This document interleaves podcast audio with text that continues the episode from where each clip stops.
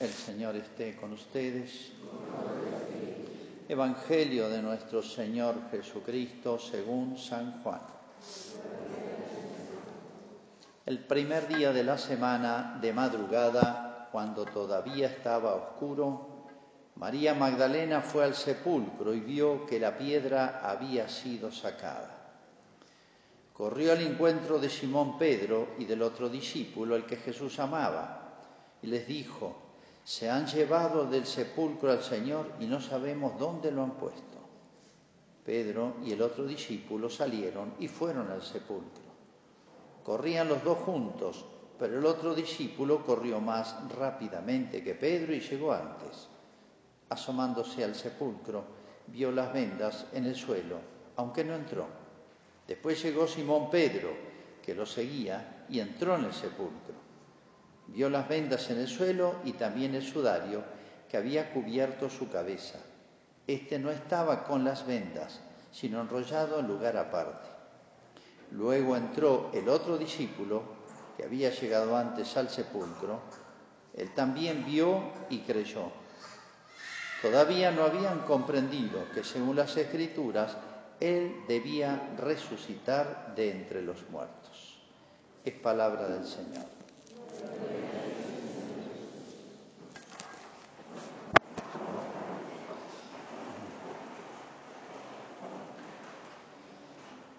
Anoche hemos recordado, celebrado, mejor dicho, la resurrección de Cristo y como advierten ustedes siempre es una ceremonia que se hace más tarde. Se trata de hacerlo lo más cercano a la medianoche, porque Cristo no se sabe el momento de su resurrección, pero ha sido en la noche. A la mañana temprano ya no estaba y al atardecer lo dejaron en la tumba. No sabemos la hora. Pero ese resucitar a, medianoche, digamos, es un gesto muy significativo y simbólico y es que la noche significa el poder de las tinieblas, el mal, el malo, el demonio. De manera que se puede decir, Cristo, que es la luz del mundo, venció las tinieblas con su resurrección. Es como una victoria entre la luz y las tinieblas, decían los antiguos cristianos. La luz es Cristo, las tinieblas es el malo, el demonio el príncipe de las tinieblas. ¿eh? Bien, el, eh, resucitó Cristo, pero para sorpresa de los apóstoles, Cristo lo había anunciado, pero no lo habían, es raro esto, no, no lo habían entendido, no, no entiendo por qué. Pero por más que lo vieron a Cristo resucitar, resucitar muertos, una semana o cinco días antes había resucitado a Lázaro, que llevaba ya varios días en la tumba, ya estaba en descomposición, y lo hizo resucitar. Le dijo, Lázaro venía afuera y vino, se levantó. O sea, habían visto resucitar un muerto, y Jesús le había dicho todo lo que iba a pasar y que iba a resucitar al tercer día. Sin embargo, es raro, esto es misterioso, pero bueno, cosas humanas que nos pasan también a nosotros. Dice, el primer día de la semana, eh, fíjense, los judíos lo llamaban primer día de la semana.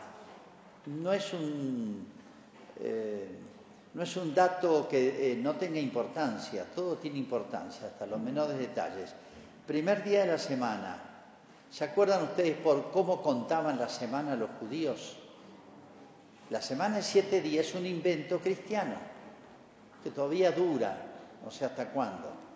Pero la semana de siete días, de la que estamos acostumbrados desde hace siglos, es una institución cristiana y refleja los siete días, los seis días de la creación. Recuerdan, el primer día Dios hizo, este, comenzó la obra de la creación. Y en el sexto día creó al hombre y el séptimo descansó. Recordarán todos eso. De ahí viene el esquema de los siete días y el día de descanso el domingo.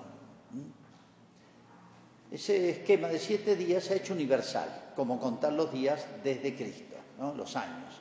Estamos a 2020, 2021, pero de Cristo, de la época de Cristo.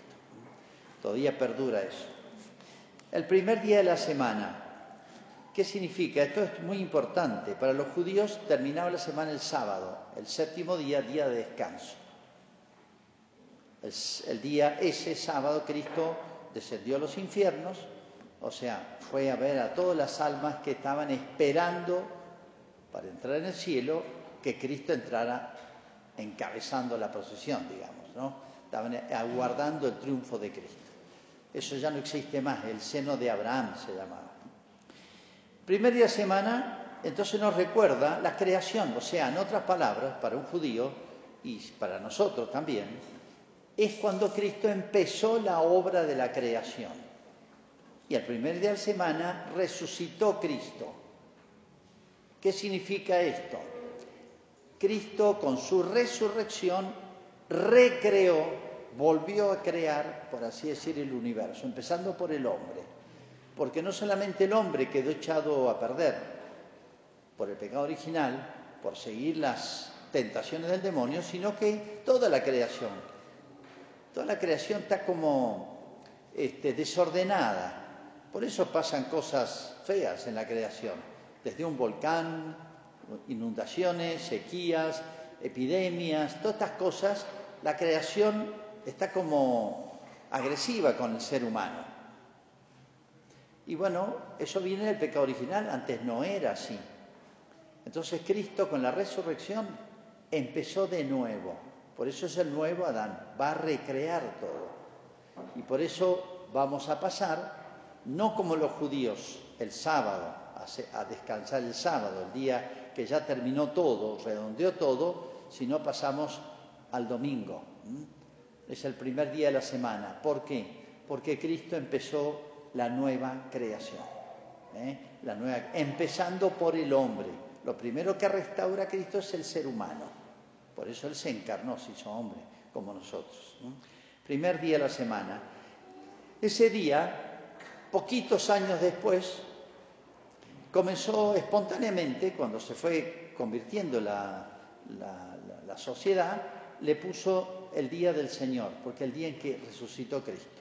Impactó tanto esto, la resurrección de Cristo, en, los cristianos, obviamente, ya vamos a ver por qué, que ya nos llamaron el primer día de la semana como era el nombre que tenían los judíos. Este es un nombre judío.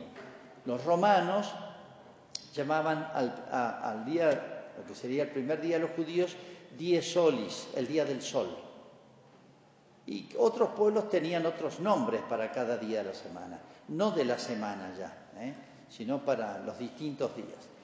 desde el cristianismo se llamó dies domini, día del Señor, o dies dominica, y de ahí viene, viene la palabra domingo.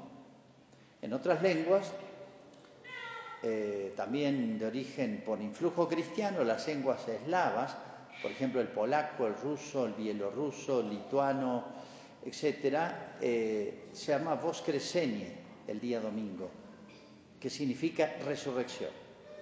Fíjense, como el único día de la semana que toma otro nombre por Cristo. El nombre, el cambio de nombre, nuevo nombre, no es una pavada, significa que es ese día hay una realidad nueva. Por eso hay que ponerle un nombre nuevo. Llevan nombres distintos las cosas distintas. ¿eh? Una cosa es un gato, otra cosa es un perro. Son bichos distintos, por eso tienen dos nombres distintos. Nos llamamos a los dos con el mismo nombre. Entonces, este nombre nuevo significa que hay una realidad nueva. Una realidad nueva, inaugurada, cósmica, inaugurada por Cristo. Cristo resucitado. Entonces, primer día de la semana. Fíjense el detalle de San Juan. De madrugada, cuando todavía estaba oscuro. San Juan estuvo ahí, porque ese que, que llega primero es él, el que cuenta esto. Era un joven, tenía 17, 18 años, entonces este, podrá tener a lo sumo 20 y Pedro ya tendría, no sé, más de 30, 40, por eso le ganó la carrera, llegó primero, dice. Estaba oscuro. Otro detalle lindo. María Magdalena es la primera que llega con otras mujeres, cuando todavía estaba oscuro. ¿Y esto qué significa este dato? Algo muy lindo. O sea, Eh, eh, María Magdalena es la que madruga por Cristo, o sea, esta no ha dormido toda la noche, porque el rito de sepultura era largo entre los judíos. Le ponían, hacían siete baños, le ponían aromas, le ponían ungüentos, envolvían todo el cuerpo. Era un rito largo, duraba horas. A Cristo había que lavarle todo el cuerpo y las llagas, acuérdense de todo lo que pasó. No alcanzaron el viernes cuando muere, porque ya se venía la tarde y ya no podían hacer nada. Lo hacen a medias. Ese lienzo que está en la entrada es el lienzo donde provisoriamente lo envuelven a Cristo, por pudor. Entonces lo envuelven en una sábana longitudinal que abarca todo el cuerpo de Cristo, ¿no? Lo doblan por la cabeza. Ahí quedó estampado el cuerpo de Cristo, como todos saben. Fue una sepultura provisoria. Van a terminar el rito de sepultura, pero no había tanto apuro, porque había tanta urgencia salir de noche. Podían esperar que saliera el sol.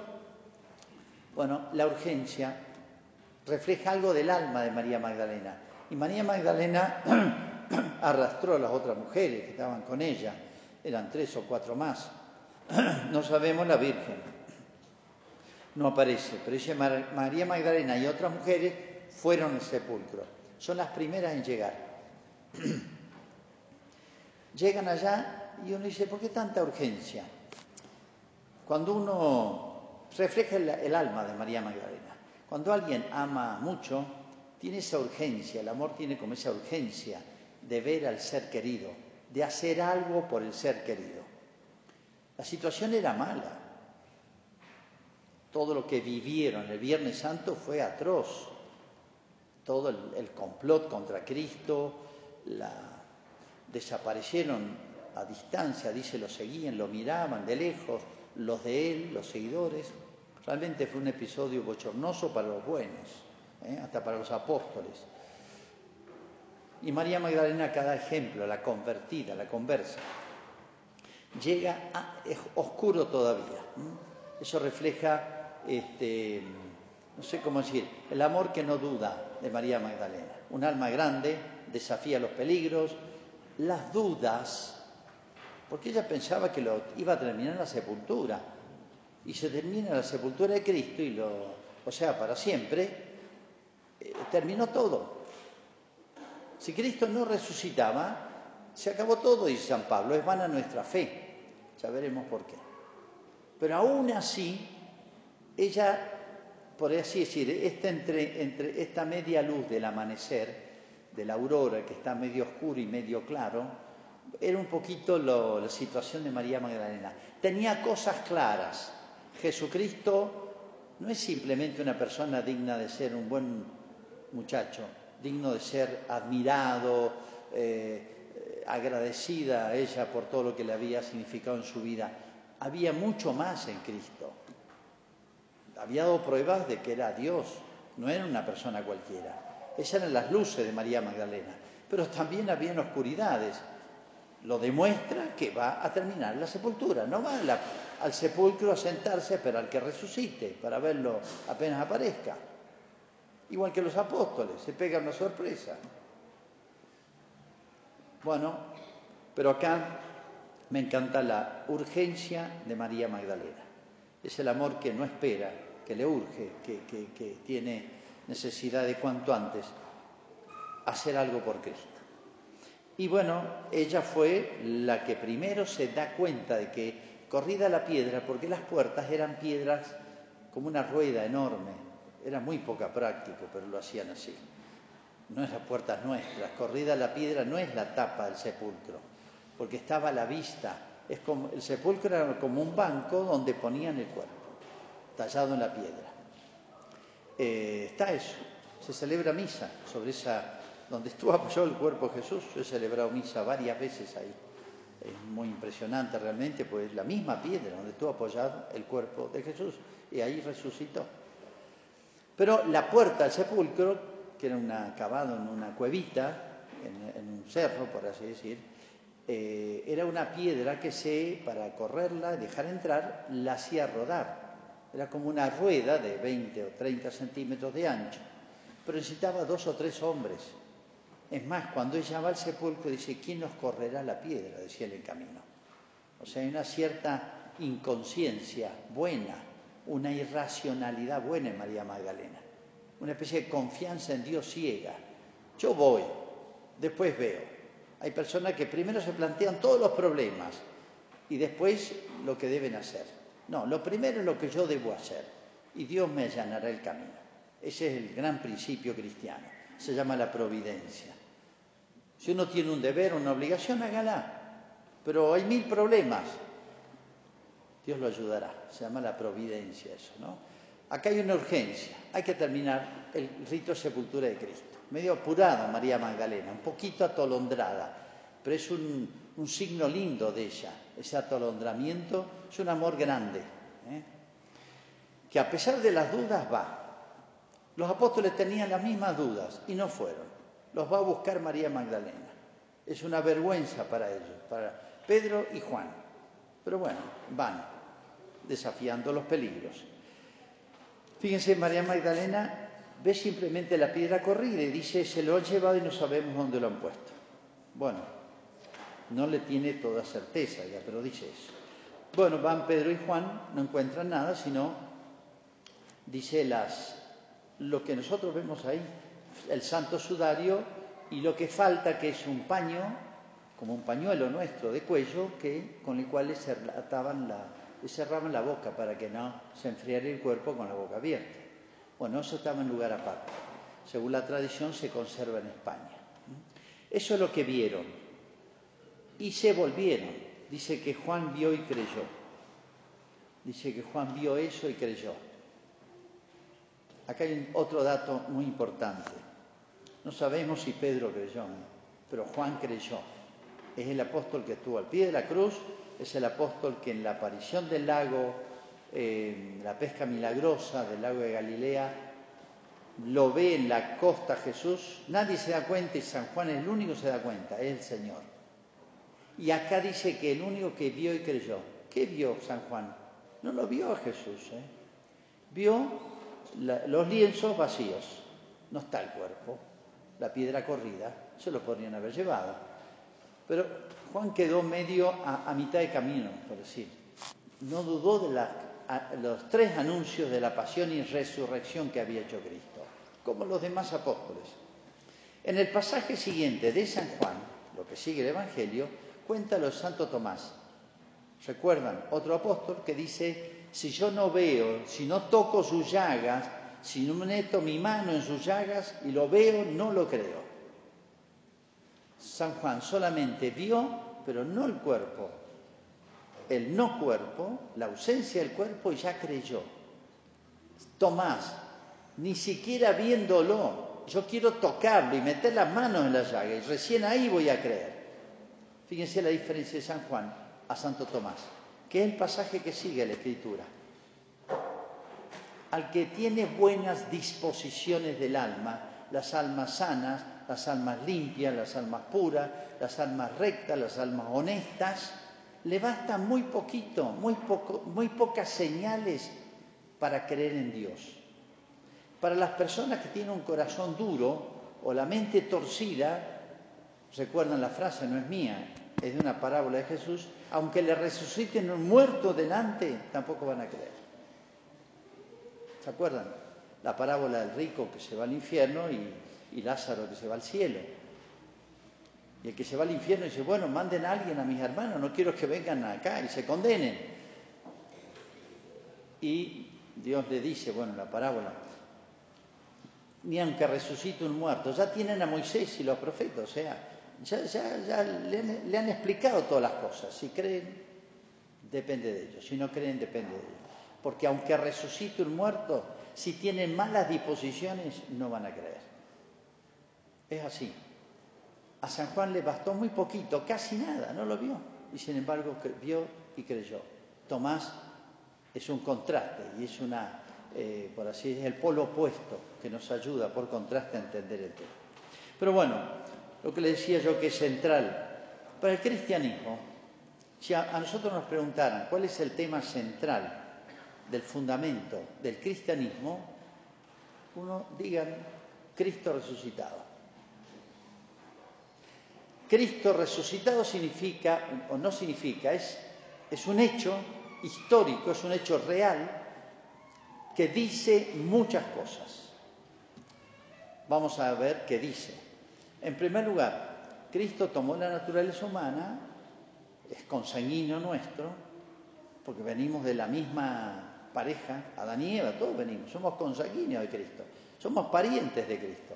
Esa humanidad que asume la segunda persona en la Trinidad, es algo nuestro, es de nuestra sangre. Es como decir, ahí estoy yo. Jesús ofreció su vida a Dios, porque el hombre, la humanidad está en deuda con Dios. No solamente por el pecado original, por todos los pecados. Todos los pecados son deudas con Dios. Perdona nuestras deudas, decimos el Padre Nuestro. Bueno, esa deuda era infinita, porque el, agredido, el ofendido es Dios que es infinitamente grande. No la podía pagar el hombre. Cristo asumió algo nuestro y en nombre nuestro pagó la deuda. Es como si alguno de ustedes tuviera una deuda con el banco, impagable. Entonces yo, o alguien, les da el dinero para que paguen la deuda, o mejor dicho, el acreedor, aquel a quien le deben, le da la plata, pagame para dignificarlo, para no decirle te la perdono, no hagas nada, sino nos da el dinero para pagar la deuda, esa misma persona que era el acreedor. Entonces, Dios mismo nos regaló a Jesús la encarnación para que nosotros mismos pagáramos esa deuda. ¿eh? Nos dio con qué pagarla y la pagó en abundancia. Entonces, la muerte de Cristo significa un solo acto bueno de Cristo le sobraba para pagar la deuda, porque es infinitamente valioso, porque el, sujeto que la hace es divino, es Jesús, la segunda persona de la Trinidad. Pero para que se haga más visible muchas cosas, llevó hasta el extremo esa ofrenda, ese ofrecimiento. La muerte y muerte de cruz con todo lo que significó la pasión. ¿eh? ¿No hacía falta tanto? No. Para nosotros, para mostrarnos a nosotros para mostrarle a Dios, no. Un solo acto interior de Cristo tiene un valor infinito. Alcanzaba y sobraba. Era lo mismo, pero no es lo mismo para nosotros. Por eso toda la vida y la pasión de Cristo es para nosotros, no es para Dios. Primera cuestión entonces, esa deuda Dios nos regaló a Jesús para que algo humano, algo nuestro o nosotros mismos pagáramos nuestra deuda nos dio con qué pagarle la deuda que teníamos con Él. Cuando Cristo muere, ya está pagada la deuda. ¿Qué significa la resurrección? El beneplácito de Dios. Se puede decir la respuesta de Dios.